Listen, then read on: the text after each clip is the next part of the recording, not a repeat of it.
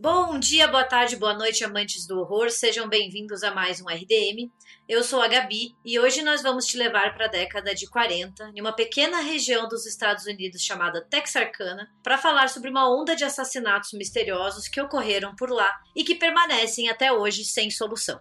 Mas antes disso, vou apresentar para vocês a nossa bancada de detetives criminais históricos, Tiago Natário. Olá, queria dizer que eu tô com Cotton Fields do Creedence Clearwater Revival na cabeça a semana inteira. Joguem no YouTube aí pra vocês ficarem com essa maldição e passem para cinco pessoas. e Gabriel Braga.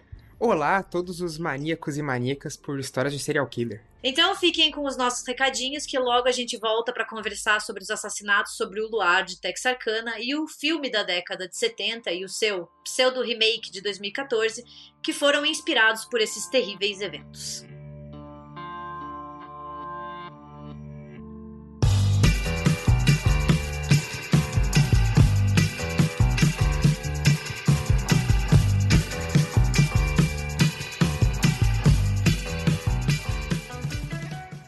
Opa, preciso dar um recado antes dos recados, um inception de recado. É... Teve uma coisa que a gente só percebeu depois, quando eu já tinha gravado os recadinhos, que o microfone da Gabi no começo do episódio, ele ficou bem esquisitão. A gente não sabe se foi uma coisa na hora da gravação, na hora de exportar o arquivo, mas ele ficou com um eco meio esquisito e o problema magicamente se resolveu sozinho lá por 20 a 30 minutos do episódio. Então, só avisando que vocês podem perceber que o microfone dela vai estar um pouquinho zoado no começo, mas depois já arruma. Então é isso, fim do recadinho, pré-recadinho, agora fiquem com os recadinhos.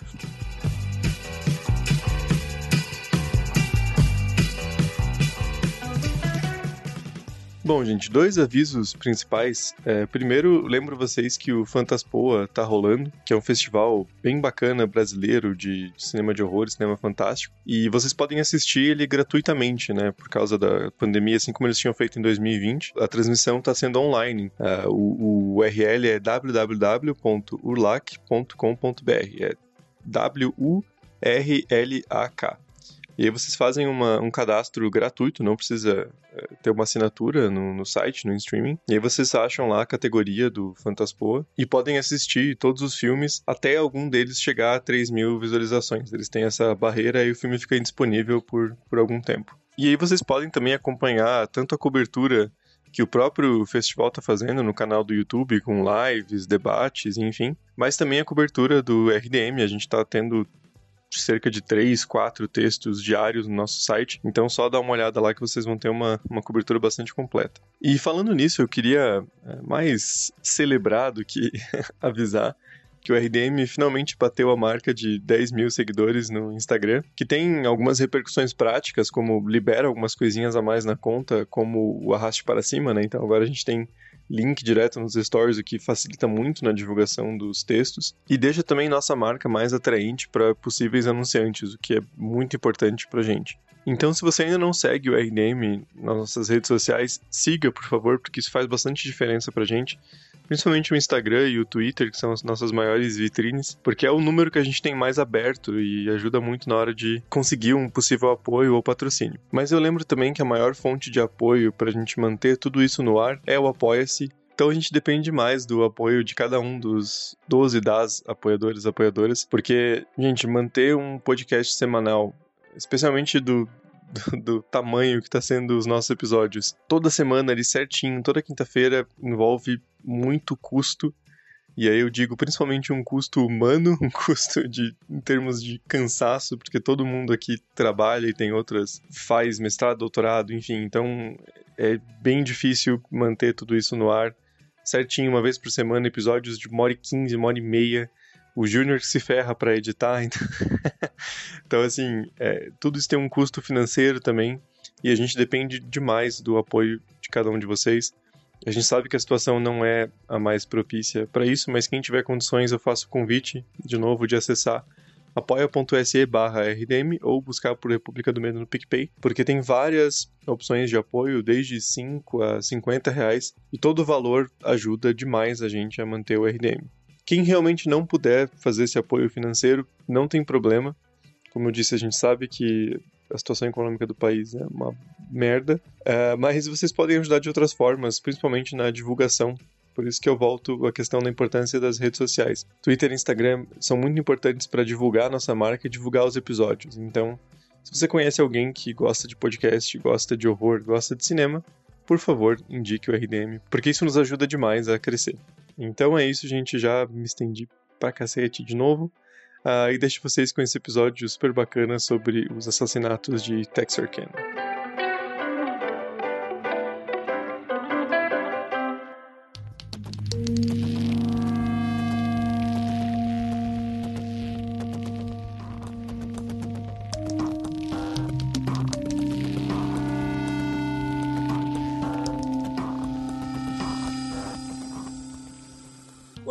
Assassinatos à luz do luar de Texarkana foi uma série de assassinatos e outros crimes violentos que aconteceram na região de Texarkana em 1946 por um assassino em série conhecido como Phantom Killer, ou seja, o assassino fantasma, que é acreditado como tendo atacado oito pessoas em um período de dez semanas, tendo assassinado cinco delas.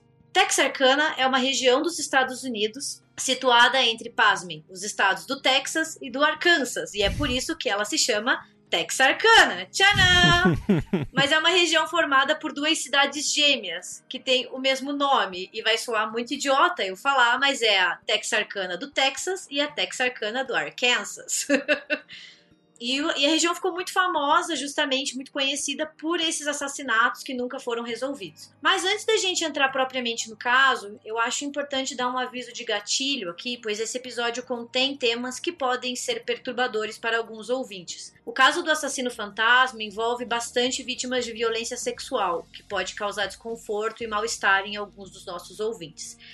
Infelizmente, não tem como abordar o caso sem citar essa violência hedionda a qual essas mulheres foram submetidas. Caso você não se sinta confortável, não tem problema nenhum. A gente sugere que você pause o episódio e escute outros RDMs mais descontraídos e com outros tipos de análises. E o mesmo aviso vale para os dois filmes que a gente vai citar, né? Que o nome em português é Assassino Invisível ou The Town That Dreaded Sundown no original, 76 2014, que tem a mesma temática e uma representação visual bastante forte dos, dos assassinatos. Então também ficou aviso para esses dois filmes. Grandma, do you remember anything about the murders? Your great grandpa and your great grandma lived in this house when it happened. He was the boogeyman, they said. Can't catch the boogeyman. Can't kill the boogeyman. Tudo começou na sexta-feira do dia 22 de fevereiro de 1946, quando Jimmy Hollis, de 25 anos, levou a sua namorada, Mary Jane, de 19 anos, para uma sessão de cinema. Eles assistiram A Casa de Drácula, de 1945, com o maravilhoso Lon Chaney Jr. E depois, quando era quase meia-noite, eles foram de carro para uma estrada pouco movimentada, né, lugares que são popularmente conhecidos como Alamedas dos Namorados, para namorar escondido, né, obviamente. né, o que, que adolescentes e jovens adultos nas décadas de 40 e 50 faziam. Né? Então, estavam lendo a Bíblia. Estavam rezando para Deus. Eles passaram cerca de 10 minutos dentro do carro, sob a luz do luar, quando foram surpreendidos por uma figura mascarada que apareceu ao lado da janela do motorista. A figura tinha uma máscara branca, feita com uma fronha de travesseiro com furos nos olhos, e tinha uma lanterna em uma mão e uma pistola na outra. Ele ordenou que o casal saísse e se afastasse do seu Plymouth, um carro bem famoso, inclusive Christine mandou um oi, e que Jimmy né, retirasse as suas calças. Enquanto o rapaz fazia isso de forma bastante relutante, o mascarado acertou a sua cabeça com a coronha de uma pistola, fraturando seu crânio e fazendo com que ele caísse inconsciente no chão. Mary Jean então pegou a carteira do namorado, achando que era um assalto comum, e mostrou que eles não tinham dinheiro. Ele ordenou que ela pegasse a sua bolsa no carro, mas ela não tinha levado bolsa naquela noite. E logo ela sentiu a sua cabeça ser atingida e ela caiu na estrada. Quando ela começou a se levantar, ela escutou o homem mascarado ordenando que ela corresse em direção a uma rua chamada Richmond Road, né, uma estrada, na verdade. E enquanto ela corria, ela contou depois que ela conseguia escutar o atacante chutando o corpo semiconsciente do Jimmy. Enquanto ela corria pela estrada, na direção que ela foi mandada, ela encontrou um carro antigo estacionado de frente para o carro do casal. Desesperada por ajuda, ela tentou ver quem estava dentro do veículo que se encontrava vazio, sendo provavelmente o veículo da figura mascarada. Quando ela começou a correr de volta, ela foi interceptada por essa mesma figura que perguntou por que ela estava correndo. Ela disse que ela ficou muito confusa, né? Afinal, ela disse que ele que tinha mandado que ela fizesse isso. Ele acabou acertando a arma novamente na sua cabeça, a derrubando no chão e começou a violentá-la sexualmente. Quando ele terminou essa violência, ele deixou a moça no chão e voltou a sua atenção para o corpo do Jimmy e continuou chutando e machucando ele. Bastante machucada e sangrando, a Mary Jane correu e depois de um tempo ela encontrou uma fazenda, né, com uma casa e pediu por ajuda. Ela acordou os residentes que ofereceram abrigo, que telefonaram para a polícia. Durante esse mesmo período em que ela estava fugindo, o Jimmy recuperou a consciência e conseguiu fugir para Richmond Road, onde ele conseguiu parar um motorista que estava passando, que o deixou sozinho na estrada, e essa parte não faz sentido nenhum para mim. Se você vê uma pessoa machucada, você deixa ela e fala: Eu vou procurar ajuda, mas você fica paradinho aí. E o cara deixou o Jimmy na estrada e foi notificar as autoridades. O casal, bastante machucado, sobreviveu ao ataque, né? E os investigadores foram ao local e localizaram o Plymouth do Jimmy abandonado, sem nenhum outro veículo por perto. Então, aquele carro que a Mary Jane disse que tinha visto simplesmente sumiu do local. Quando foi possível interrogar o casal, eles diferiram bastante na descrição do sujeito. O Jimmy disse que era um homem branco, com menos de 30 anos, já a Mary Jane disse que era um homem negro. Né? E daí a gente entra numa discussão bastante polêmica por causa das regras de segregação racial serem bem rígidas nos estados da Texarkana daquela época. Então, ela provavelmente foi induzida por uma atitude racista a dizer que o assaltante era negro. E o xerife nunca comentou publicamente essa descrição feita por Jean, só veio à tona muito tempo depois, né? Enfim, o Jimmy sobreviveu, mas ele precisou receber cuidados médicos por cerca de três meses e ele ficou meio ano sem trabalhar e a Mary Jean, visivelmente traumatizada, se mudou para Oklahoma para viver com alguns parentes e nunca mais voltou. Esse foi o primeiro ataque do chamado assassino fantasma. É, o negócio foi tão violento que a Mary Jean relatou que ela achou que o namorado tinha sido atingido por um tiro quando foi o som do crânio se quebrando. Então, para ter uma noção da, da violência que foi a, a coronhada que o fantasma deu, né? E a gente já vê ali um grande resquício de crueldade, né? Porque ele fazia com que as vítimas achassem que elas estavam passando por um simples assalto, né? Sendo que ele não tinha intuito nenhum de deixá-lo sair com vida ali. Você vê que esse primeiro ataque ele ainda não tem um modus operandi muito bem definido, né? Porque as próximas vítimas dele não vão ter essa mesma sorte, entre aspas, de sair com vida. Então parece uma coisa até meio desorganizada, mas com muita raiva, com muita violência, né? Querendo atingir, querendo machucar. Então, assim, tem muita violência sexual envolvendo sempre as mulheres e bastante violência física envolvendo os homens. Então, você vê uma pessoa com muita raiva, muito ódio, alguma coisa muito direcionada a esses casais. E as pessoas realmente não tinham como saber que não era um, um simples assalto, né? Porque, pô, é 46, não... A época dos, dos casos mais famosos de serial killers é a partir dos anos 60, no, no mínimo anos Sim. 50, né? Então, realmente não, não tinha como se, se imaginar que não era um, um, assalto, né? Essa primeira vez, a polícia até não deu, assim, uma grande importância para iniciar a investigação, porque uma das coisas que, que eles levantaram como uma das possibilidades é, em decorrência dessa diferença da descrição dada pelo, pelo casal, é que eles podiam talvez conheceu o agressor e por isso está tentando é, encobrir a sua identidade. Foi uma das possibilidades que a, que a polícia levantou. É claro, depois com os outros casos, essa possibilidade muda porque daí você tem novas vítimas, né? Mas nesse primeiro momento, a polícia até não deu tanta atenção que pudesse ser é, algum agressor serial, assim, em, em, série, por conta dessa diferença de descrições que o casal deu. E a gente vai ver, né, agora, que os ataques também têm espaços temporais bastante largos entre si, né? O primeiro ataque, que foi ao Jimmy e a Mary Jean, ele foi no dia 22 de fevereiro de 46. O segundo ataque vai acontecer no dia 24 de março, né? Então tem sempre esses grandes espaços entre essas violências. Eram oito e meia da manhã quando um motorista se aproximou de um Oldsmobile, né, que é um carro estadunidense, parado na Rich Road. O motorista presumiu que os seus ocupantes estavam com problemas, porque estava chovendo e tinha muita lama. Então ele pensou: vou parar para ver se eles precisam de ajuda, porque o carro provavelmente está atolado. Quando ele se aproximou do veículo, como ele relatou, ele encontrou dois corpos ensanguentados e sem vida no seu interior. Os corpos pertenciam a Richard Griffin, de 29 anos, e Polly Ann Moore, de 17. A Polly Ann Moore estava deitada de bruços em um cobertor que cobria o banco de trás com um tiro na parte de trás da cabeça, e ao seu lado a bolsa estava aberta e vazia. O Richard Griffin tinha sido executado de maneira bastante similar. O seu corpo estava ajoelhado no chão entre o banco da frente e o banco de trás, e os bolsos da sua calça estavam revirados, o que dava a entender que eles foram vítimas de um assalto que não deu muito certo. E ambas as vítimas estavam vestidas. Apesar da sujeira devido a uma chuva intensa, tinha muito mais sangue fora do veículo do que no seu interior, o que indicou para a polícia que o casal tinha sido executado ao ar livre e depois posicionado no banco traseiro do carro. E essa é uma coisa que a gente vai ver bastante nesse caso, que são as cenas forjadas, né? Os corpos nunca são encontrados aonde ocorreu o assassinato. Ele sempre movimentava, transportava, e nós não temos como saber o porquê, porque ele nunca foi pego, né? Mas tem muita encenação, né? Você vê que ele pegava os corpos e colocava em determinadas posições ou separados. Infelizmente, antes da polícia chegar e isolar o local, muitos curiosos e pessoas que estavam passando interferiram na cena. E assim, tanto a chuva quanto as pegadas acabaram comprometendo outras evidências como marca de pneus, para daí pelo menos entender qual era o carro né, que esse assassino estava usando. Apesar de, na época, ser bem comum posicionamentos feitos à imprensa negar indícios de violência sexual, a polícia raramente falava que a vítima tinha sido estuprada.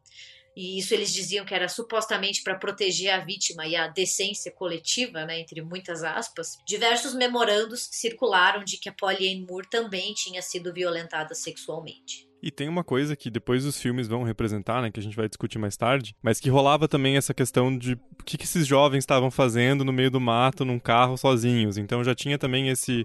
É, para além da morte ou sequestro e agressão da pessoa, ainda tinha esse estigma na cidade de ah, mas o que, que tava fazendo lá no meio do nada, né? Então também tem esse, tem esse fator. Que é uma coisa bastante tradicional do, dos filmes de, de horror, né? Essa coisa da, da sexualidade jovem, sexualidade adolescente meio como uma uma espécie de justificativa pro assassino atacar, né? Pro, pro Jason tá lá em Crystal Lake ou coisas assim. E na prática, nesse caso, como ele nunca foi pego, a gente não vai saber se era algum, é, algum tipo de motivação ou se ele atacava jovens nessa posição porque eles estavam mais isolados Sim. e era mais difícil conseguirem ajuda. A gente não, não tem essas informações sobre o assassino. Né? A gente pode presumir, tanto como o Thiago disse, de que rolava meio que uma ideia de um justiceiro uhum. moral, uhum. né?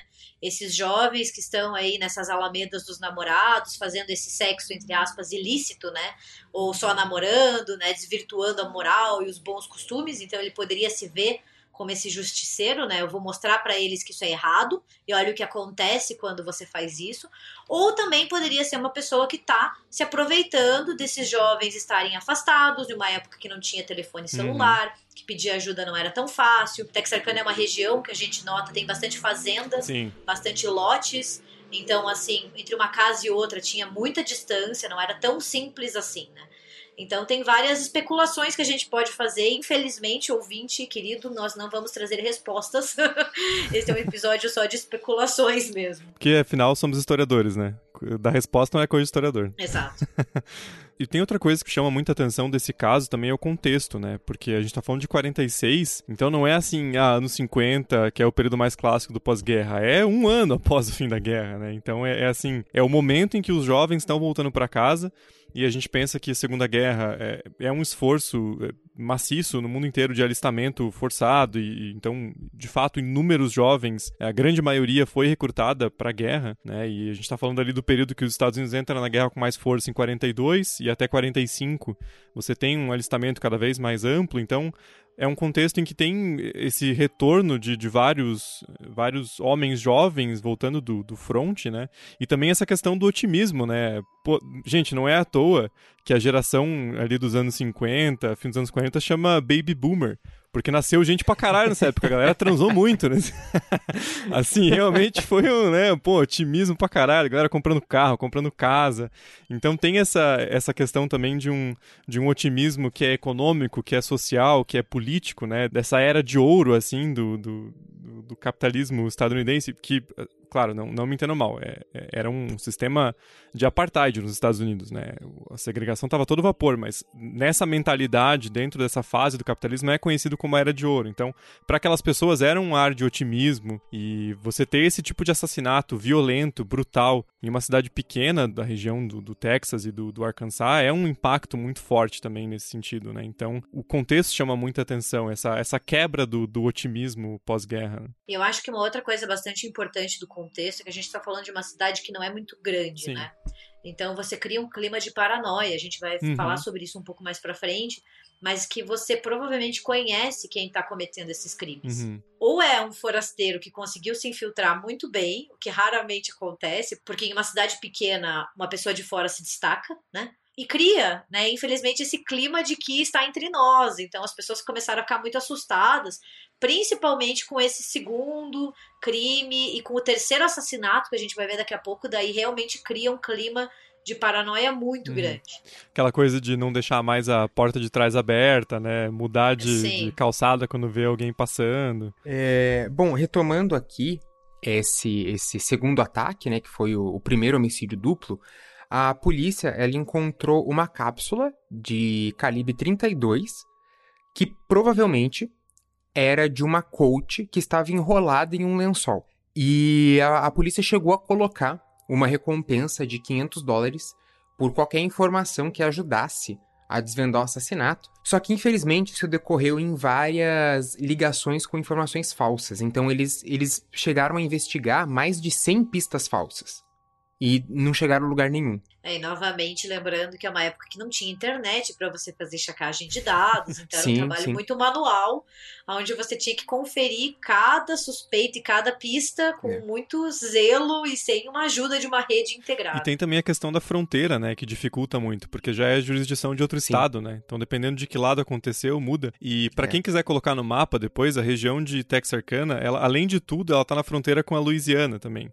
Então, ali mais uns quilômetros pro, pro sul, que é a música do Creedence, né, que é o Cotton Fields, que ele cita, Texarkana, era onde eu conhecia o nome, é, também é uma região ali de, de três estados, né, então isso também dificulta o trabalho da polícia. Além da distância geográfica, tem essa questão de jurisdição também, né, qual polícia vai investigar cada um dos, dos casos, né. Pô, e a recompensa de 500 dólares, 500 dólares na época era muita grana, né, Porra! Dá pra comprar um carro. Hoje em dia não parece. Bom, hoje em dia, se a gente converter é. para reais, é, é, muita grana também, né? É. Mas se for pensar com inflação, na época 500 dólares era muita coisa. Now, before that summer, everybody would leave their doors unlocked. And after the summer, you saw a stranger. You'd run the other way. Bem, o assassino atacou novamente no domingo do dia 14 de abril, mas o seu trabalho só foi descoberto com o nascer do sol do próximo dia. Uma família estava passeando de carro na North Park Road quando descobriram um corpo sem vida de um jovem. Né? Chegando no local, a polícia descobriu que esse rapaz tinha sido atingido por uma bala na mão direita e que essa mesma bala tinha continuado o caminho e atingido seu rosto. Quando ele tentou escapar, ele levou mais dois tiros, um no ombro esquerdo e o outro na cabeça, que se mostraram fatais não muito longe do corpo, e daí esse é um fato que até hoje ninguém sabe muito bem porque aconteceu. O xerife Presley, né, que era um dos xerifes encarregados do caso, encontrou uma caderneta de endereços e a guardou no seu bolso sem avisar os seus colegas. A vítima acabou sendo reconhecida como James Paul Martin, de 16 anos, que era residente da cidade de Kilgore, no Texas, mas que tinha retornado a Texarkana, sua cidade natal, na sexta-feira para ficar uns dias com um amigo. No sábado, ele convidou a Betty Joe Booker, de 15 anos, para um encontro naquela mesma noite. Eles saíram juntos, segundo algumas testemunhas relataram, por volta da uma e meia, duas da manhã, depois da apresentação da Beth, que tocava saxofone em um baile local. Como a Beth não tinha retornado para casa e o seu companheiro tinha sido encontrado sem vida, ela se tornou né, objeto de uma intensa busca por parte da polícia e de voluntários locais. Assim, foi mobilizado um grande empreendimento para encontrar essa menina. O carro do James também estava desaparecido. Por volta do meio-dia, o corpo da Betty foi eventualmente encontrado por alguns dos seus amigos que estavam participando dessa busca, e ela estava vestida, deitada de costas e situada atrás de uma árvore em uma área bastante arborizada. e ela tinha sido atingida no lado esquerdo do rosto e no coração. De forma bastante estranha, o corpo dela foi encontrado na Morris Lane, que ficava a mais de 3 quilômetros de distância de onde o corpo do James foi encontrado. Tanto que um dos residentes locais informou a polícia que tinha escutado barulhos de tiros por volta das 5 e meia da manhã.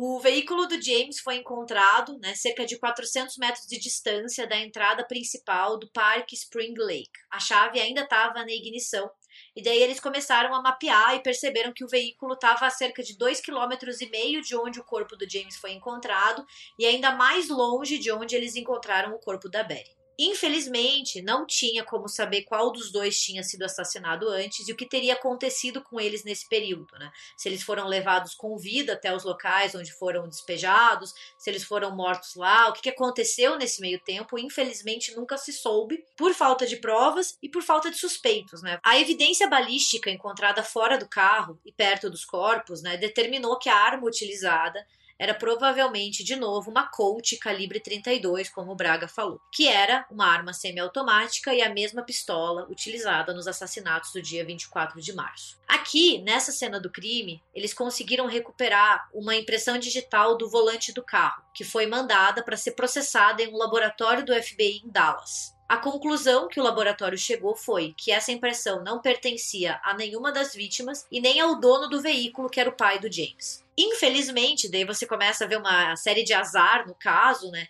A amostra não tinha qualidade suficiente para ser comparada a outras amostras do arquivo do FBI. Ou seja, ela podia ter correspondência com um suspeito específico que não existia, mas ela não poderia ser cruzada com as digitais de outros criminosos, então acabou que essa pista chegou em um beco sem saída. Assim como as outras vítimas, o FBI determinou que a Beth tinha sido sexualmente violentada que deixa cada vez mais nítido que o assassino tinha um ódio direcionado a mulheres, né? Então, assim, isso é bem marcante nesse caso, por isso que a gente teve um alerta de gatilho, porque todas as suas vítimas mulheres com exceção de uma última, que a gente não sabe muito bem se ela é mesmo vítima dele ou não, foram sexualmente violentadas. Então você tem essa esse machismo bem explícito nesse caso e provavelmente um sujeito que odiava mulheres. Os homens não foram sexualmente violentados? Não, só as mulheres. Porque é uma coisa que depois falando mais do filme mais pra frente, é uma coisa que o, os filmes é, parecem apontar mais para isso do que pra, pra violência contra a mulher. É uma coisa eu até fiquei me perguntando se no caso real tinha algum, algum exemplo de, de violência sexual contra homem. É porque daí eu acho que a gente entra naquela discussão que a gente fez no episódio do John and Gacy sobre a sexualidade considerada desviante. Então, aquela coisa de, poxa, olha só, o John and Gacy transava com homens. Logo, ele era um cara fora, né, claro, na visão da época, da, da polícia, da investigação, entendia-se então que ele era desviante. E o filme é, é, justamente nessa época, né? O primeiro filme é de 76. Então pode ser alguns ecos desse pensamento, dessa coisa ainda de, ah, estamos descobrindo o que é um serial killer, né? O que é esse assassino em série. E daí vem esses ecos, né? De uma coisa de sexualidade desviante. Então eu, eu concordo com o Thiago que eu também percebo algumas insinuações no filme de uma, uma violência é, mais voltada aos homens, quando, como a gente está vendo no caso real, essa violência é mais voltada aos corpos femininos. Isso também levanta uma outra questão, né? A polícia pode ter retido esses relatos, né? Esses memorandos de que as vítimas homens também tinham sido violentados, né? Não sei, porque na época não era de circular violência sexual de nenhuma maneira, né? A polícia ela não falava se tinha ocorrido estupro no assassinato, sim ou não, assim, não não rolava por essa questão que a gente comentou de uma decência, né? De um bem-estar comum. Ah, essas baboseiras que a gente escuta até hoje, né? Com todo respeito, que tem que falar abertamente para evitar com que aconteça. Mas enfim, pode ter acontecido que não tenha circulado, ou também uma outra explicação é que esse assassino tinha uma raiva direcionada a mulheres, o que a gente vê bastante também em casos de serial killers, o que é ainda mais comum. Daí fica a dúvida em aberto. É, e só antes da gente encerrar esse terceiro ataque, né? O, uma coisa muito curiosa é que o saxofone da, da Betty, ele só foi recuperado meses depois, em um arbusto, cerca de 120 metros de onde o corpo foi encontrado. Ele foi despejado lá e ninguém nunca tinha encontrado, a não ser alguns meses depois que o corpo já tinha sido velado, enterrado, e a investigação ainda continuava o primeiro assassinato, né, é, ele acabou não despertando muita suspeita na cidade de Texarkana, assim como o primeiro ataque, né. Contudo, quando o segundo assassinato veio a público e se soube que era o mesmo assassino, lembrando que na época ainda não existia o termo serial killer, né, a cidade entrou em pânico. Então, assim, foi aquilo que o Thiago falou. Da noite para o dia, o estoque de armas, de munição, dispositivos de segurança doméstico simplesmente começou a se esgotar e as lojas não conseguiam suprir a demanda. As pessoas estavam comprando para se proteger, assim. Isso que se tornou um costume local, e aqui vale a pena lembrar que é uma cidade pequena, na década de 40, telefonar para familiares e amigos antes de visitá-los, para evitar o risco de ser recepcionado com um tiro, porque as pessoas estavam atirando antes e perguntando depois, de tanto medo que estava rolando. E realmente tem casos disso que, que a Gabi falou. Teve uma, uma taverna que o cara foi lá para pegar uma cerveja, não avisou antes que estava indo um cliente do, do bar.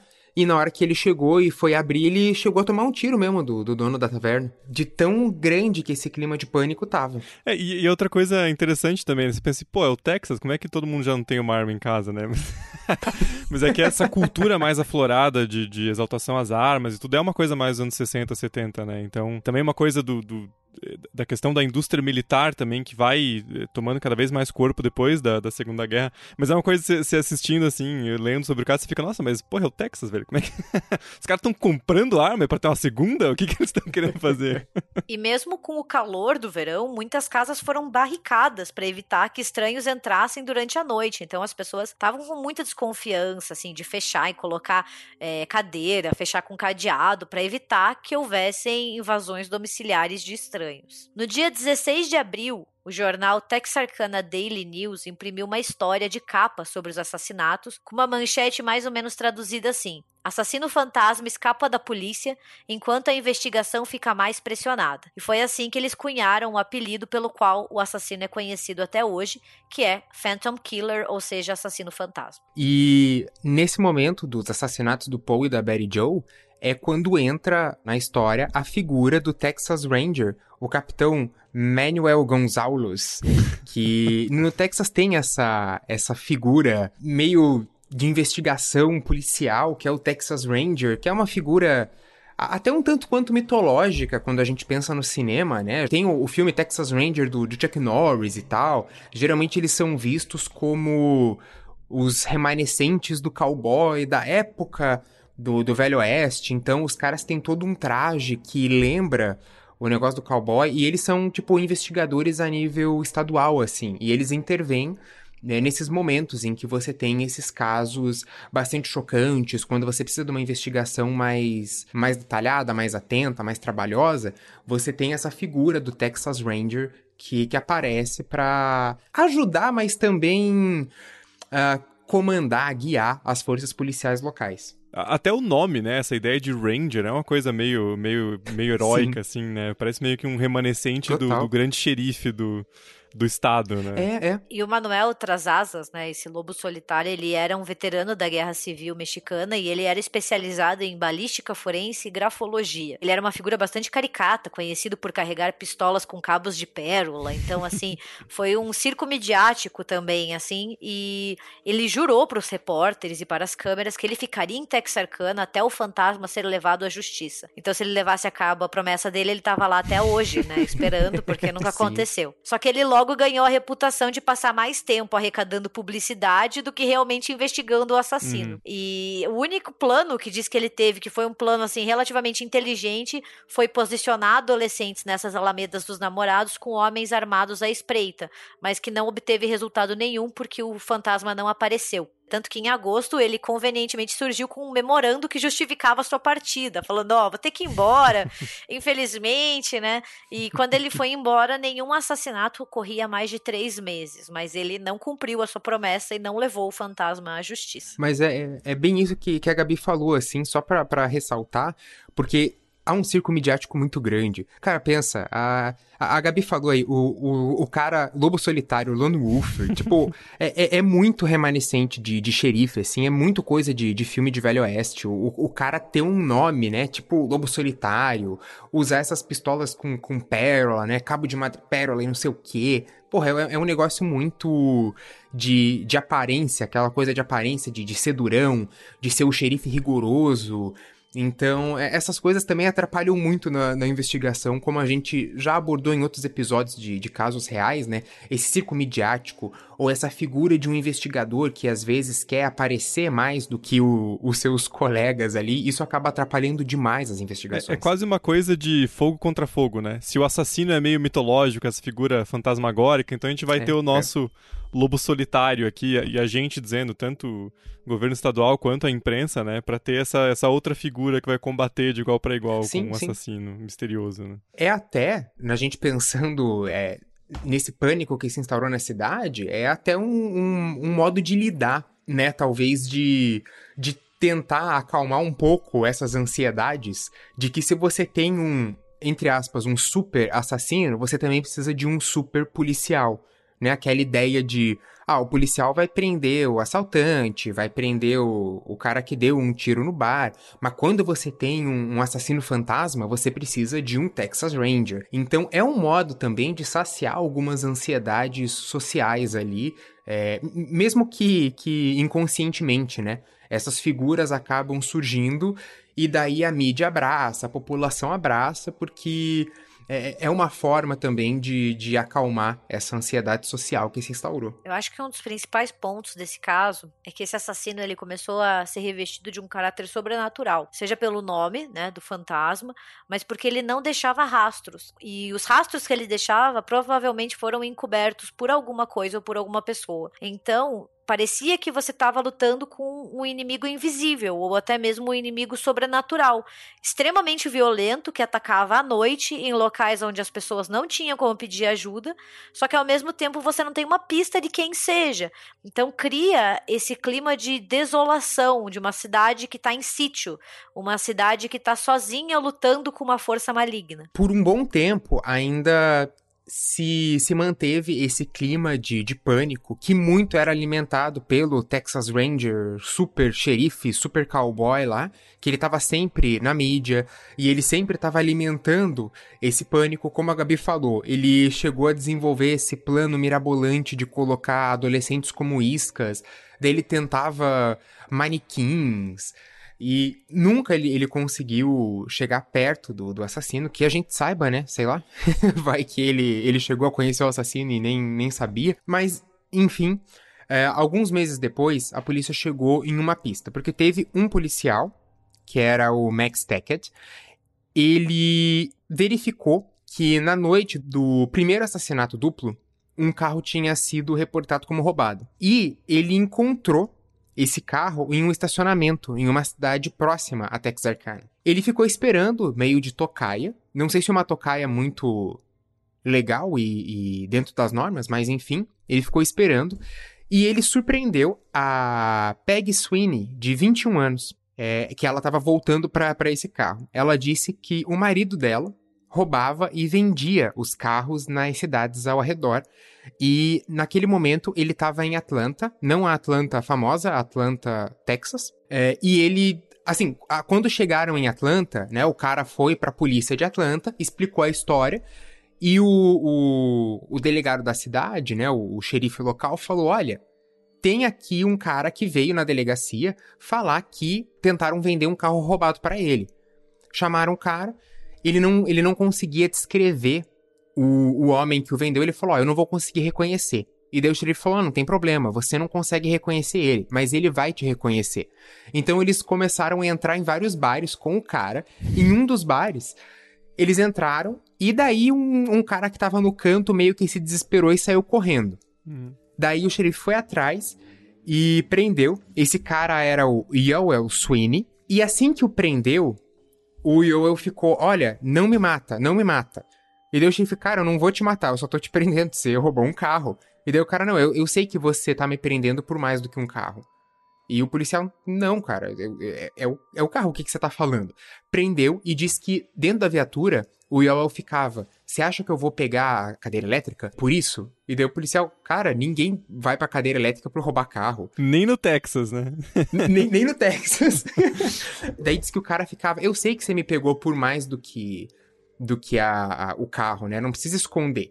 E o policial não, não entendia o que ele estava falando. Até que a Peg acusou o marido de ser o fantasma.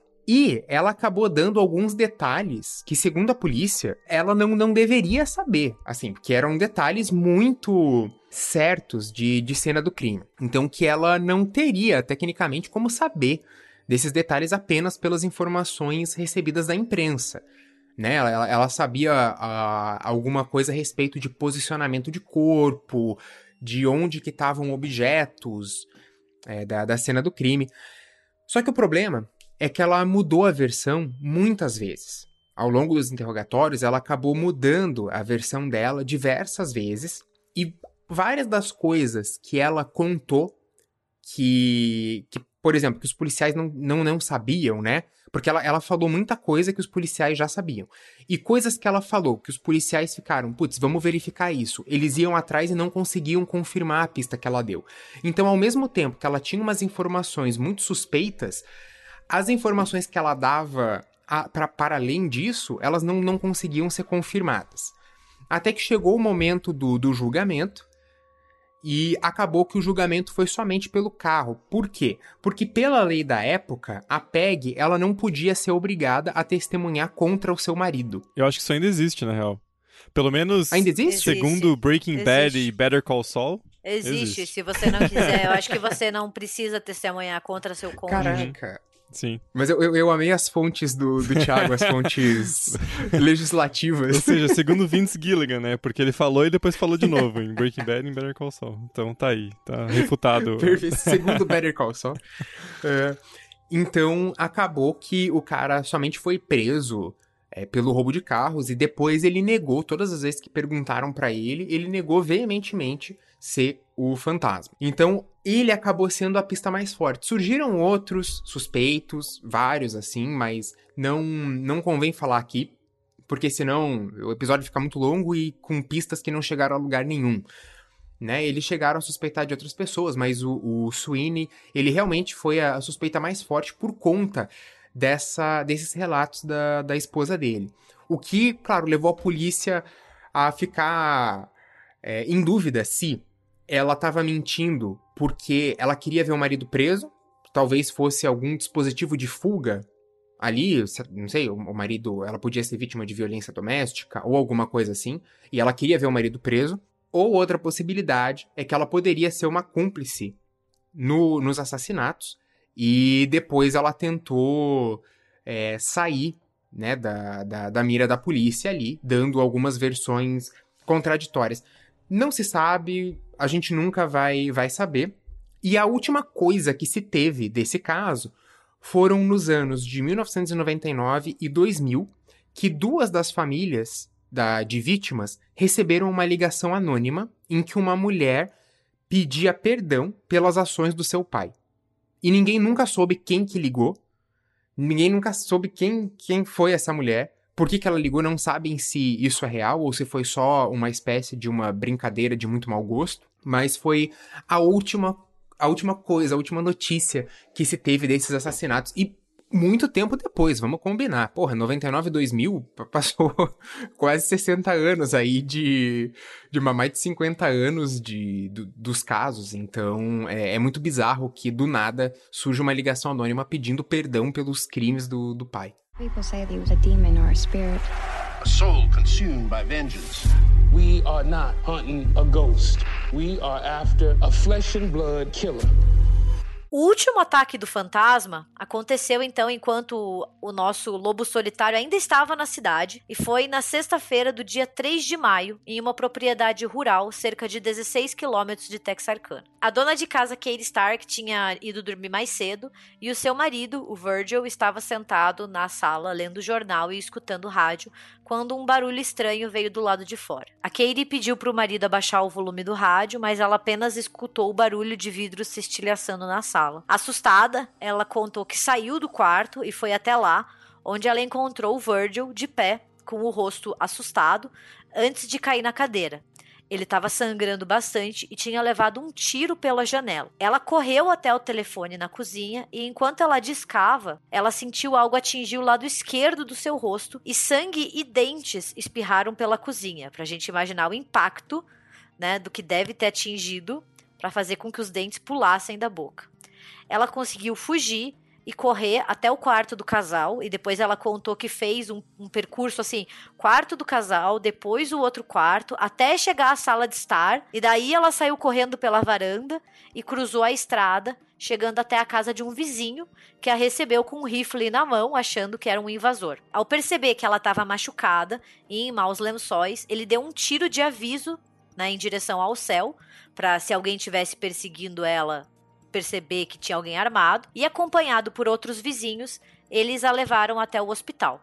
Ela levou um tiro no rosto, mas acabou sobrevivendo ao ataque. O Virgil, contudo, não teve a mesma sorte e acabou falecendo. Gente, vocês têm noção do que essa mulher fez? Ela tomou um tiro que quebrou a mandíbula e mesmo assim ela conseguiu aí, tipo, segurar a, a sua mandíbula quebrada, sangrando.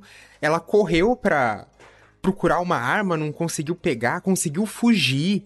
Caraca, velho, essa mulher é, é Stark, tipo Arya Stark mesmo, assim. Porra, imagina a dor, cara, que é tomar um tiro. Cara, eu acho que isso se chama instinto de sobrevivência, pra ser bem sincera. Ah, tam, é, também, porque também. Porque você, você fica com a adrenalina lá no alto e o nosso corpo tem uma tendência de diminuir a dor quando a adrenalina tá muito alta.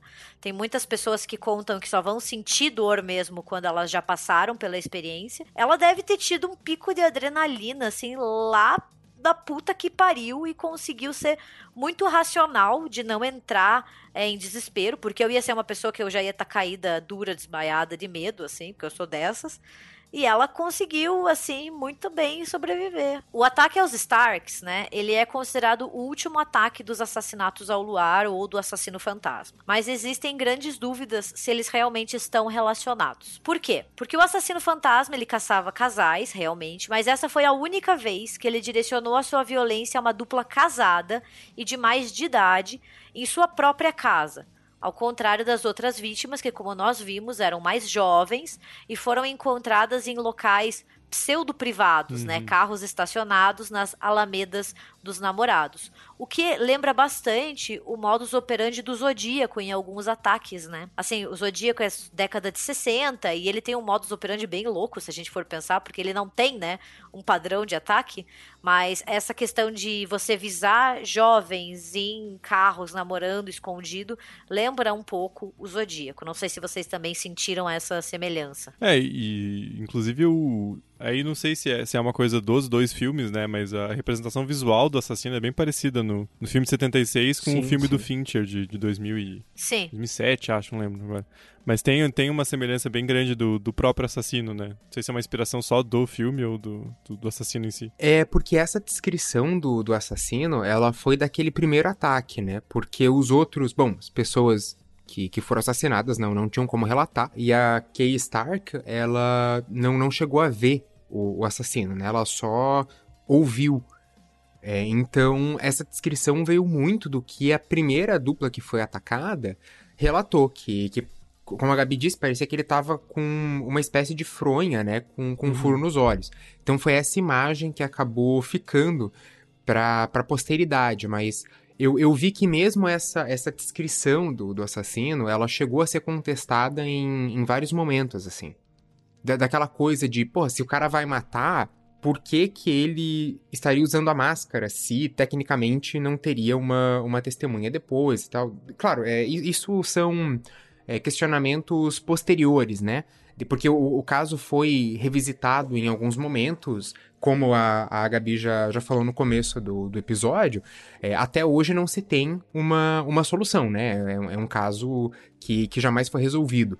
Mas de vez em quando se voltava a ele, se contestavam algumas coisas que, que a polícia tinha feito na época. E ele não tinha nem. Não só ele não foi. Nunca foi revelada a identidade, mas ele não tinha também a, a coisa do zodíaco de. que nunca foi pego, mas pelo menos tinha as cartas, né? Tinha o. O modus operandi sim, sim. dele era mais o, o depois, né? De, de, zoar a polícia e. e mandar cartas é, enigmáticas do que os assassinatos em si, né? Então, é, não sei se, se, se é uma uma comparação. Eu imagino que seja uma coisa mais do, dos filmes em si, né? Das representações depois mais midiáticas. Né? E eu acho que justamente isso reforça a ideia de uma ameaça sobrenatural, entendeu?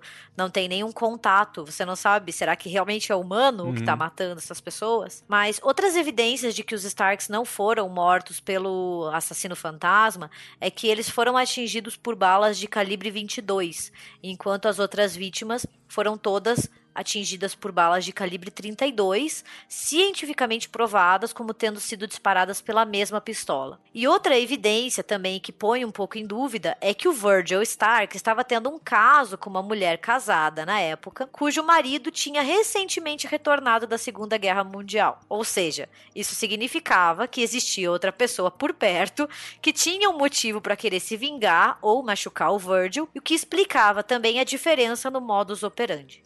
Três dias depois dos ataques ao Starks, é, no dia 6 de maio, foi encontrado o corpo parcialmente desmembrado de um andarilho chamado Earl McSpadden, nos trilhos ferroviários a cerca de 24 quilômetros ao norte de Texarkana, em Little River County. E essa parte é bastante importante para a gente entender o final do filme, o qual a gente vai conversar depois, né? Mas, apesar do Max Padding já estar morto, seu corpo foi mutilado por um trem que passou às 5 e meia da manhã. Então dá para ter uma ideia de que a cena não foi nem um pouco bonita de ser vista. E observando o corpo, os policiais e a polícia forense foram notando de ferimentos defensivos nas suas mãos, o que indicava que ele tinha lutado com um atacante armado com uma faca, sofrendo um ferimento profundo na cabeça, o que foi suficiente para ter causado a sua morte e descartado também a ideia de um acidente, né? Ah, ele caiu, ele uhum. se machucou. Não, ele foi assassinado. E apesar de não existir nenhuma evidência que conecte a morte do Max Perrin aos assassinatos em Texarkana, isso acabou gerando diversos rumores populares, né? As pessoas queriam explicar explicação, queriam encontrar algum desfecho, então surgiram esses boatos. Em um deles, o Max Padden era o assassino fantasma que, atormentado pela culpa, resolveu acabar com a própria existência. Eu, pessoalmente, acho isso muito pouco provável, hum. porque a gente está lidando com um assassino extremamente violento, extremamente sádico, que não vai adquirir uma consciência de culpa da noite pro dia, entendeu? E, e aquela coisa também meio assim, ah, não pode ter sido nenhum de nós, então vamos culpar o andarilho ali. Exato, um forasteiro, né? Externalização da culpa, é. E outra teoria aponta que ele foi a última vítima do fantasma, assassinado porque sabia demais, poderia ser um cúmplice ou algum conhecido que desmascarou, ou como uma forma elaborada do assassino forjar a sua própria morte. Ou seja, a gente vê que os ânimos estavam tão exaltados e que estava rolando um medo coletivo tão grande que qualquer coisa bastava para ser explicada, né? E esse assassino, ele ganha um caráter de super assassino, né? Olha, ele matou outra pessoa para forjar a sua própria morte. Parece uma coisa de agente secreto, sabe? Como essa narrativa que foi construída em volta dele. E apesar de nenhum dos investigadores dar muita atenção à morte do Max Padding como relacionada ao fantasma, ele fornece algumas explicações para a dramática encenação encenação do final do filme Assassino Invisível. E, né, o, como a gente disse, o assassino nunca foi pego. Esse foi o, último, o suposto último ataque dele. Se ele morreu e nunca mais assassinou, a gente não sabe. A gente não sabe se ele cansou, se ele simplesmente tinha uma agenda pessoal de vingança contra algumas pessoas e daí ele nunca mais voltou a assassinar. O que aconteceu, ninguém sabe. A única coisa é que os assassinatos pararam, a pista ficou fria e ele nunca foi levado à justiça. Desde 2003, né, para a gente ver como isso acabou se tornando uma lenda popular, os habitantes de Texarkana se reúnem na época do Halloween para assistir ao filme de 76, criando uma tradição ao redor desses eventos. Então é tipo um festival da cidade para assistir e acabou virando assim um mito popular. Quando você procura Texarkana no Google, você encontra a história do assassino fantasma. É quase o Pânico 4, aquele festival de assistir os filmes a facada, né? Que os caras ficam, caraca, a gente mora na cidade, vamos assistir o filme dos assassinatos que aconteceram na cidade todo ano. De novo, vida imitando a arte, arte imitando a vida. O filme foi feito com base nos assassinatos e ele acabou virando parte da, da de toda a mitologia ali da, da, da cidade, né? Sim, sim. Porque ele é um filme bem peculiar também, a gente vai discutir isso daqui a pouco, mas... é, e mesmo que o assassino fosse muito novo, em 1946, digamos que ele tinha cerca de 18 anos na época, hoje ele teria mais de 90 anos. E provavelmente existe uma chance muito grande dele nem mais estar entre nós. Então é o tipo de história que a gente nunca vai saber o que aconteceu e vai ter que se contentar com evidências e histórias e explicações. Porque é uma pessoa que nunca vai ser levada à justiça. A gente nunca vai saber se foi mais de uma. Poderia ser sim, duas, sim. três pessoas. Poderia ser um forasteiro que passou por lá, cometeu esses assassinatos e depois cometeu outros assassinatos com outro modus operandi em outro uhum. lugar. Infelizmente é um caso que a gente tem que deixar bastante em aberto. O, o, próprio caso dos Stark, né, que você comentou do, do marido que tinha voltado da, da Segunda Guerra, pode ter usado, tentado emular o modus operandi do, do fantasma para se, se acobertar, né? E, ou, ou, também, pode ser que o fantasma esteja vivo, né? Porque vaso ruim não quebra. Vai ver que ele tem 90 anos, tá lá em. tipo, em Austin, assim, falando, pô, mas tem uma galera lá nos anos 40, hein? Fizeram até filme, sou tão famoso, é, velho, vai, olha. Vai que ele tá num asilo contando vantagem até hoje. He's gonna make the town pay for its sins. Bom, e aí o primeiro filme que foi feito com base nesses assassinatos de Texarkana é Assassino Invisível, ficou a tradução, ou The Town That Dreaded Sundown, que é um nome muito legal, né? Porque não é nem uma cidade que temia o, pôr do sol, é uma cidade que tinha pavor do, do pôr do sol. Então cria essa, essa ideia de uma angústia coletiva, assim, de que o, o pôr do sol vem e o assassino vem junto, né? Na tradução brasileira, ele também tem um outro nome que é Pânico ao Anoitecer que daí também pega um pouco mais desse clima do, do título original. Hum. E o filme foi dirigido pelo Charles B. Pierce e escrito pelo Earl E. Smith. E, cara, é um filme muito bizarro, assim, né? Vamos combinar, porque eu, eu gosto dele, eu acho ele muito charmoso, assim, ele tem um... Justamente por ele ser esquisito, ele é muito interessante, né? Mas ele é um filme que ele fica num, num meio termo ali entre um documentário e uma e uma dramatização, né? Então, ele tem uma, uma narração em off que é muito presente, né? Não é só aquela coisa assim de um começo que vai dar o pontapé para a história. É uma narração que permanece em vários momentos e ao mesmo tempo ele tem atores, ele tem toda a representação do caso de forma dramática, né? Então ele fica nesse meio termo que ele parece muito um, um daqueles seriados de, de TV mais antigos ou tipo um linha direta, assim, que é é, ao mesmo tempo uma pessoa contando história e atores encenando, né? Ele fica nessa, nessa fronteira, assim. É, e diferente de outros filmes que utilizam casos reais como base para assassinos ou como pano de fundo para determinados eventos, como o Massacre da Serra Elétrica, Psicose e O Silêncio dos Inocentes fazem com o Ed Gein, é, o assassino fantasma realmente existiu, né? E ele cometeu esses assassinatos. Então ele, o filme ele tem uma uma relação com o passado bem mais forte. Uhum. E o próprio diretor, o Charles B. Pierce, ele cresceu ao sul do Arkansas e ele comentou que ele era aterrorizado pelos assassinatos quando ele era criança que ele tinha muito, muito medo, assim, então que a história realmente circulava e acabou virando, assim, um bicho papão que matava pessoas à noite. E ele conta que ele tentou transferir o mesmo medo que ele sentia para as telas. Tanto que o filme tem aquele aviso, né? Base... O baseado em fatos reais dele é assim: a incrível história que você está prestes a assistir é verdade. Onde aconteceu e como aconteceu. Apenas os nomes foram alterados, né? Então é bem impactante já esse início do longa. E, e realmente dá para sentir esse clima no filme, né? Porque ele dá muito essa ideia de alguém que passou a vida inteira ouvindo aquela história e decidiu contar. Porque o filme é de 76 e os casos são de 46, né? Então já tem uns bons 30 anos ali entre uma coisa e outra. E fica muito nessa, nesse aspecto de lenda, né? Se o, o diretor tivesse tido a oportunidade de contar essa história ali nos anos 40, 50, ele teria feito mais um, uma coisa mais documental, entrevistando as pessoas e tal.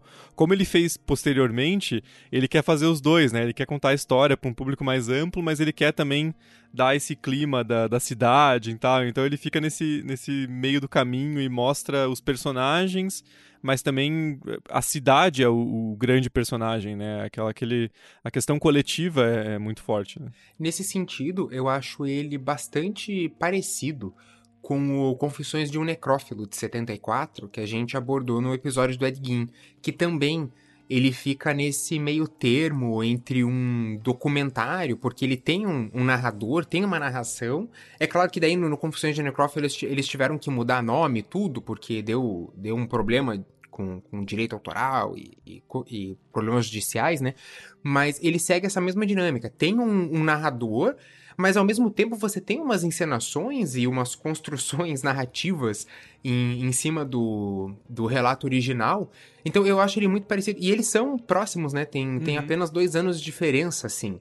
E, e eles têm esse mesmo clima de. É, é, um documentário meio encenado, uma coisa meio, meio linha direta. É, é por isso que eu não vou dizer que é um filme maravilhoso. Nossa, assista agora, para o que você está fazendo, porque ele é um pouco esquisito, é difícil se engajar com a história, porque ele vai, ele vai e volta demais, né? Porque ele não se preocupa em ter uma, uma estrutura narrativa mais definida de, de ficção, né? Ele não, sim, ele não se propõe a ter um primeiro, segundo, terceiro ato com clima, ele vai contando a história meio que como um documentário, né? Mas uma coisa que eu acho muito boa desse filme é como ele constrói o sentimento da cidade, né? Mesmo tendo sido feito 30 anos depois, mas por uma pessoa que vivia naquela região, né? Ele constrói muito a ideia do, do contexto pós-guerra, né? Ele começa com uma narrativa sobre é, as pessoas voltando da, da, da, Segunda Guerra, a questão do aumento da procura por carros e todo aquele otimismo com o, com o pós-guerra. Ele vai construindo essa, essa questão de como a cidade ficou amedrontada com os assassinatos, né? Então eu acho que isso é uma virtude do filme. Ele foca mais na, na reação das pessoas que estavam é, ali vivendo aquilo do que nos assassinatos em si. Por mais que os assassinatos sejam representados e de forma bastante gráfica, né?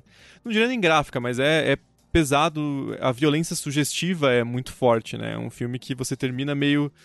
Né, aquela sensação de, de ter visto algo, algo pesado, algo duro. Né? E o filme recebeu muitas críticas na época do lançamento, justamente por essa exibição de violência gráfica e essa mistura com um alívio cômico e um estilo narrativo não muito bem definido, como o Thiago falou, ele vai e volta, ele quer fazer várias coisas ao mesmo tempo, né? E, e tem os, os, policiais são meio pastelões, assim, em algumas horas, né? É, é, meio esquisito isso mesmo. Sim, sim. Só que o filme, ele teve um orçamento relativamente pequeno, assim, de 400 mil dólares e arrecadou 5 milhões na bilheteria. Então, assim, ele é com considerado um filme de horror influente e bastante discutido, né? Eu só queria fazer um comentário sobre a produção, porque diz que a produção do filme foi muito conturbada, diz que o roteiro final, que era a quinta versão, ela ainda não tinha sido finalizado quando as filmagens começaram. Então, assim, eles começaram a gravar sem saber muito bem para onde eles estavam indo. E diz que os membros da equipe do elenco apareciam no set de ressaca, porque eles festejavam e bebiam a noite toda. Então diz que foi muito difícil terminar o filme por causa desses empecilhos, mas no final acabou se pagando e, e gerando um lucro muito grande para quem colocou dinheiro, porque o filme deu boa, né? Ele tem uma cara quase de um experimento sociológico, assim, né? É, é um filme muito peculiar, cara. Sim, Eu gosto muito, sim. porque ele é, ele é bem esquisitão no bom sentido, assim, ele é bem original. Né? É, e, e, como a gente falou, a história ela é bem parecida com o que a gente acabou de discutir, claro, com algumas modificações, né? Mas é esse assassino mascarado que vai atacar e assassinar adolescentes, jovens, adultos em 1946. Uhum. E o assassino em si, né, esse visual que eles tomam bastante do primeiro ataque, que é o saco na cabeça, né? Ele influenciou bastante o visual do Jason no Sexta-feira 13, parte 2, né? Pelo amor de Deus. Hum. Porque, para quem não conhece tanto Sexta-feira 13, o, o, Jason só pega a máscara de hockey na parte 3. E no parte 2, que é a primeira sequência de 81, ele aparece justamente com um saco na cabeça e dois buraquinhos nos olhos. Então você vê que o filme teve a, o seu impacto, porque influenciou o visual de um dos assassinos mais famosos da história do cinema de horror horror. E tem uma, umas comparações do Zodíaco, do David Fincher, que ele faz algumas cenas como uma homenagem ao, ao filme de 76 também, então tem esse aspecto. É, não, ele, ele realmente é, é bastante influente, e eu, eu vou concordar com vocês, a, a questão da violência, realmente ela é, ela é bastante explorada, e eu acho que essa exploração da violência, ela fica ainda mais evidente quando a gente vê as liberdades criativas que o filme tomou. Como, por exemplo, na cena mais famosa, mais conhecida, em que eles trocam, né, o, o saxofone da Betty Joe por um trompete, para você ter aquela famosa cena em que o assassino amarra a faca no trompete e daí ele fica tocando o trompete ao mesmo tempo em que vai esfaqueando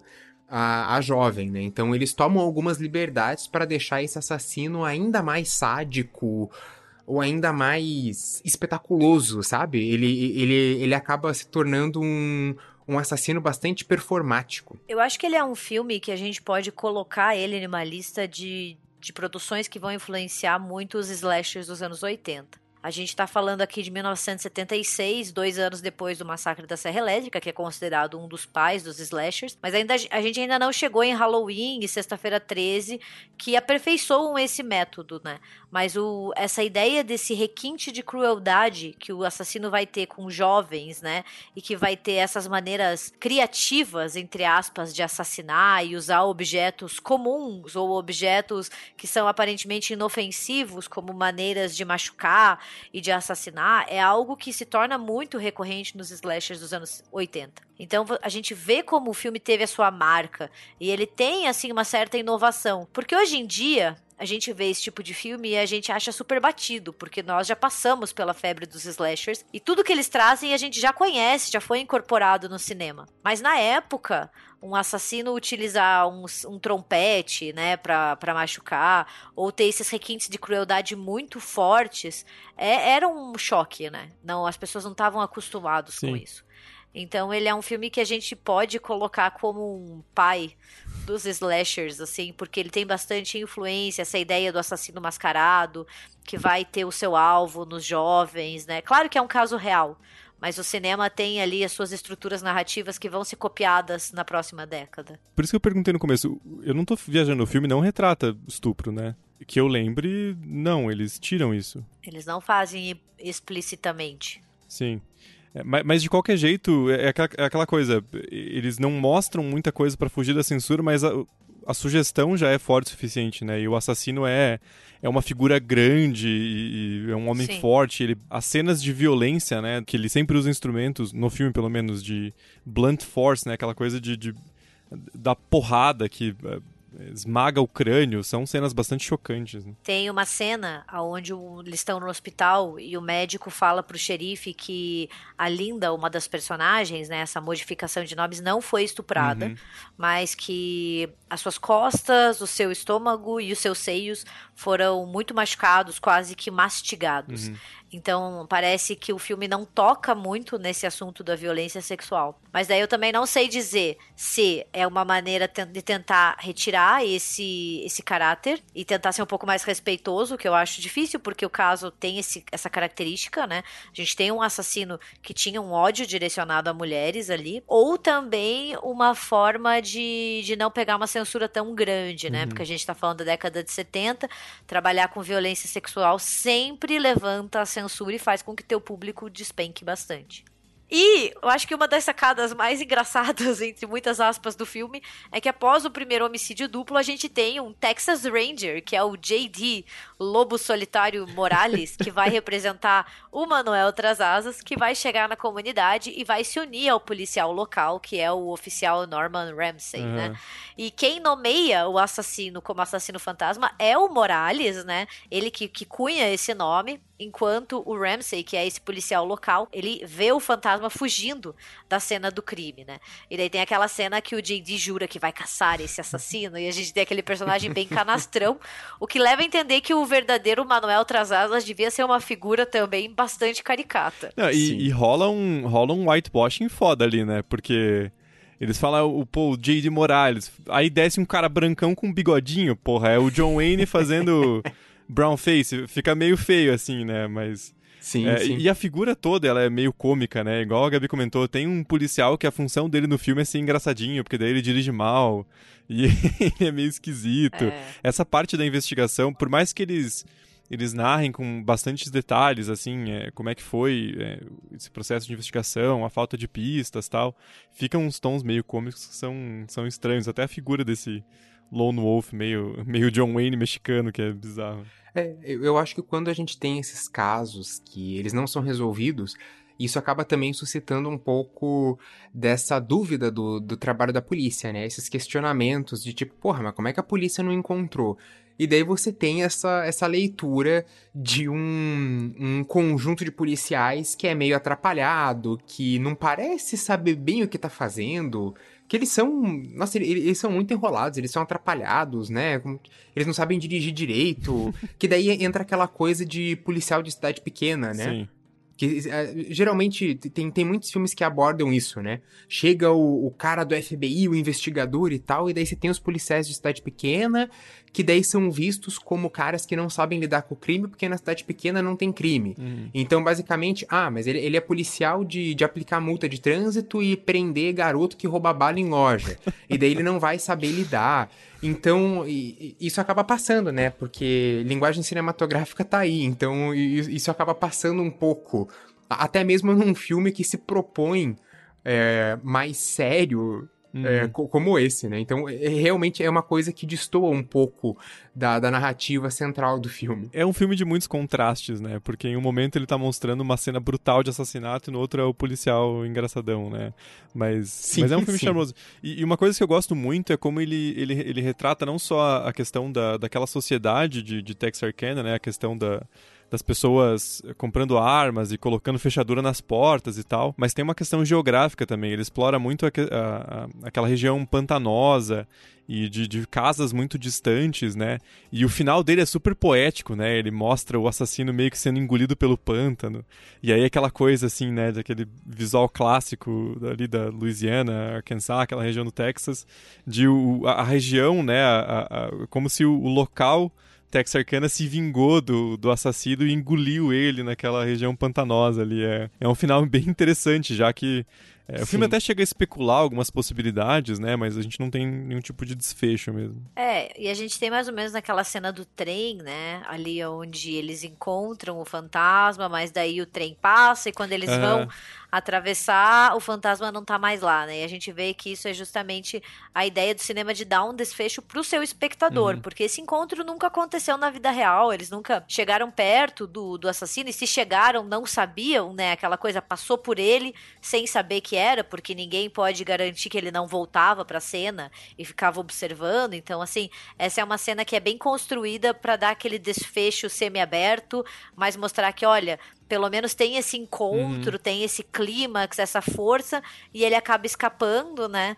E daí no final aparece a estreia do filme, em 76, e alguém com os mesmos sapatos do, uhum. do assassino na multidão. Então é um final interessante, porque Sim. pensando na linguagem cinematográfica, as pessoas iam ficar muito putas se o filme só Sim. acabasse falando assim: olha, o cara nunca mais matou de novo e o caso esfriou e a gente não tem mais o que fazer, acabou aí. Não, tem que ter esse clímax, esse desfecho, essa briga entre os policiais e o fantasma. Então, assim, eu acho interessante, porque o cinema necessita dessa, desse tipo de estrutura às vezes. Uhum.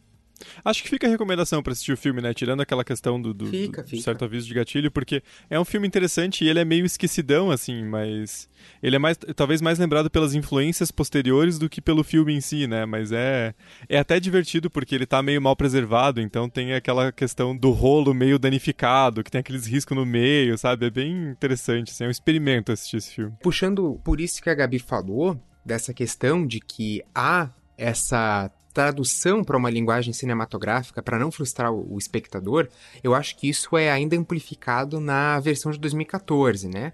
Então, só para dar um, um breve, uma breve sinopse, a versão de 2014 ela se propõe um remake, mas ao mesmo tempo ela é como uma, uma sequência, porque a história ela se passa em 2013, mas ela, ela é basicamente a mesma história, só que é como se tivesse um assassino que copia o de 76. Inclusive, o filme começa com os personagens assistindo o filme de 76. E várias vezes ele faz essas referências visuais de tá tendo um assassinato e daí ele compara com a cena de 76.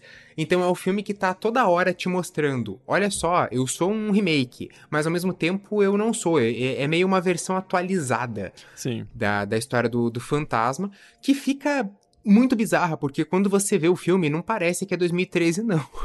parece que, que se passa nos anos 70, às vezes com algumas roupas que, que eles estão usando. Parece um filme que, que se passa em, em uma década anterior. Mas daí você tem maiores construções, eu acho, próximas dessa linguagem cinematográfica. Você tem uma figura que se aproxima muito de uma Final Girl. Você tem, é, de novo, um, um lobo solitário é, que, que também vai conduzir essa investigação. É, você tem alguns personagens que você fica se perguntando toda hora: putz, mas esse cara é bizarro, será que ele é o assassino? Meu, mas esse cara é muito bizarro, ele deve ser o assassino, como que ninguém tá vendo? E daí, pá, surpresa! Talvez ele não seja. E ele fica te jogando alguns suspeitos. Então, ele é mais próximo de uma.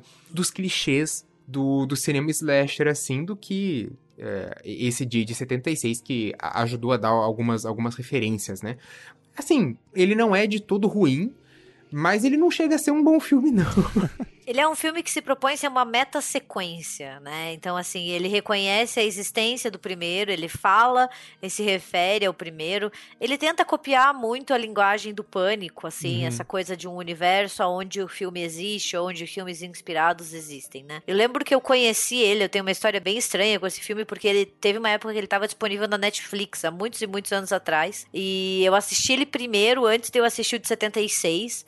E eu achei ele muito estranho, porque se você não assiste o 76, você fica mais perdido ainda também. E daí que eu fui assistir o de 76 e entender as histórias, mas por algum breve tempo ele esteve no catálogo. E ele é produzido pelo Jason Blum, então ele é uma produção da Blumhouse. E ele também é produzido pelo Ryan Murphy, o criador do American Horror Story. Então, e de vários outros filmes, só para entrar aí um pequeno, né? Então, tipo, ele tem alguns nomes grandes no, no seu, no, na sua produção e na sua ficha técnica, mas ele é um filme bem fraquinho, assim. Uhum. Eu acho ele bem, bem dispensável. Se eu tivesse que escolher, eu diria para os nossos ouvintes darem uma chance pro de 76 e esquecerem desse. Ah, com certeza. E ele é tanto um filme meio, meio esquecido que não, eu não achei informação de orçamento e de, de receita. Ou seja, o filme deve ter sido uma bomba e os caras esconderam. a Blumhouse tem uma reputação a zelar, né? Então eles afundaram uh, essas informações. Mas ele é um filme que, enquanto o de 76 é, é o esquisito charmoso, esse aqui é o esquisito só esquisito mesmo, né? Porque ele presume é. que as pessoas assistiram de 76, o que na maioria das vezes não é o caso. E aí ele faz uma, né, essa meio sequência, meio, né, meio remake e assim, na boa, o filme ele tá tentando ser mais inteligente do que do que deveria e do que tinha condições de ser, né? Porque ele tenta pegar essa questão meio pânico e aí ele vai construindo, ele tem mais construção de personagem, né? Ele por ele ter essa liberdade poética de se passar quase 70 anos depois do, do, do, do original, né? Então, é, ele faz isso. Mas é, é um filme bem estranho e ali até o meio é aceitável, eu acho, né? É um filme que se constrói bem e tal, tem umas cenas interessantes. Mas o final do filme é, é uma bosta, né? Porque você, em 2014, 2000, tipo, 20 anos depois quase de Pânico, você me colocar uma solução de dois assassinos Sendo que um dos é. assassinos é. é. o cara que morreu no começo, como se fosse inovador, pelo amor de Deus, né, cara? As pessoas não são, as pessoas não são trouxa, né? É muito mais fácil a pessoa ter assistido o Pânico do que o, o filme de 76. Então, porra. Sim, sim. Que que tá querendo enganar quem, é, amigão? assim. O, o, final é realmente nada nada surpreendente, assim. Eles tentam fazer um, um, super plot twist, mas como o Thiago falou, é um plot twist que já não tinha mais nada de novo, né? Depois de Pânico não, não dá para você fazer um plot twist desses e, e, achar que é super inovador. E ele tenta dar alguma resposta, né? Ele, ele joga com essa questão desse último assassinato do, do cara do trem, que seria um assassinato esquecido que ninguém se lembra e ninguém fala. E daí, de repente, ele traz aquela coisa do não, porque é, é um. É meio uma coisa em família, então é o neto do cara que tá vindo para se vingar. Nossa. É um negócio muito, muito bizarro. E, e daí fica meio sem. O, o, final, ele é bruto, tal qual um tapa na cara, porque ele acaba não explicando muita coisa. Ele, ele joga um monte de informação para cima do, do espectador e você acaba ficando tipo, pô, não sei, pelo menos eu, eu me senti assim, sabe? Foi muita informação junta e não teve tanta construção assim para ele jogar tanta informação na gente. E outra coisa, né? Se você viu meio filme de, de, horror na vida, você sabe que era o policial assassino, né? Porque na primeira, assim, primeiros 15 minutos de filme, ah, quem que vai vigiar a porta da banheira? Eu, eu! Deixa comigo! Porra, velho, não dá bandeira assim, idiota. E aí, não, mas são dois assassinos, então é diferente, é, o final é meio complicado. Mas uma das coisas que eu gosto é como ele mostra a influência daquele pastor, daquele reverendo ali na cidade, né? Porque daí Nossa, o cara ele, ele, manda um e-mail fingindo que é o assassino para as pessoas se aproximarem da igreja. E tem umas questões, assim, eles rezam uma missa na, na reunião da prefeitura, né? E, e, assim, Estado laico, caralho, né? Porque aqui é, aqui é Texas, então assim. e uma, coisas que o filme de 1976 não tem, né? Então é, esses, esses aspectos são, são interessantes. Pô, e o final também, realmente, o final é, é, é lamentável, né? Porque daí ela começa. A, a, a protagonista começa a narrar o filme e ela. Ah, duas cidades, duas fronteiras, dois estados, dois assassinos, e fica uma coisa tentando ser meio poético, e é, e é só meio triste, assim, né? Só meio patético. Então, realmente, o filme já não era lá essas coisas, o final estraga ainda mais. I'm Bem, gente, esse foi o nosso episódio sobre os assassinatos sob a luz do luar de Texarkana e também as suas repercussões midiáticas, principalmente representações no cinema, né? É um estilo de, de quadro que a gente está tentando fazer um pouco mais, né? Falar sobre crimes e histórias reais e como elas chegam ao cinema para nós posteriormente. Então, se vocês tiverem alguma sugestão que achem que pode se encaixar nesse estilo de programa, mandem pra gente, que a gente com certeza vai pesquisar. E nos sigam nas nossas redes sociais, né? O Twitter é RDMcast, Instagram e Facebook República do Medo. E também vocês sempre podem mandar e-mail pra gente no nosso contato arroba republicadomedo.com.br. É, e não esqueçam de entrar no nosso canal do YouTube e se inscrever, é República do Medo porque agora, graças a, aos nossos apoiadores, nós teremos lives mensais. Então, para você ficar sabendo de todas as datas e todas as notícias, se inscreve lá no nosso canal do YouTube. Mas então é isso, gente. Obrigado por mais essa, essa audiência de, de toda quinta-feira e até semana que vem. Até a próxima quinta. Até.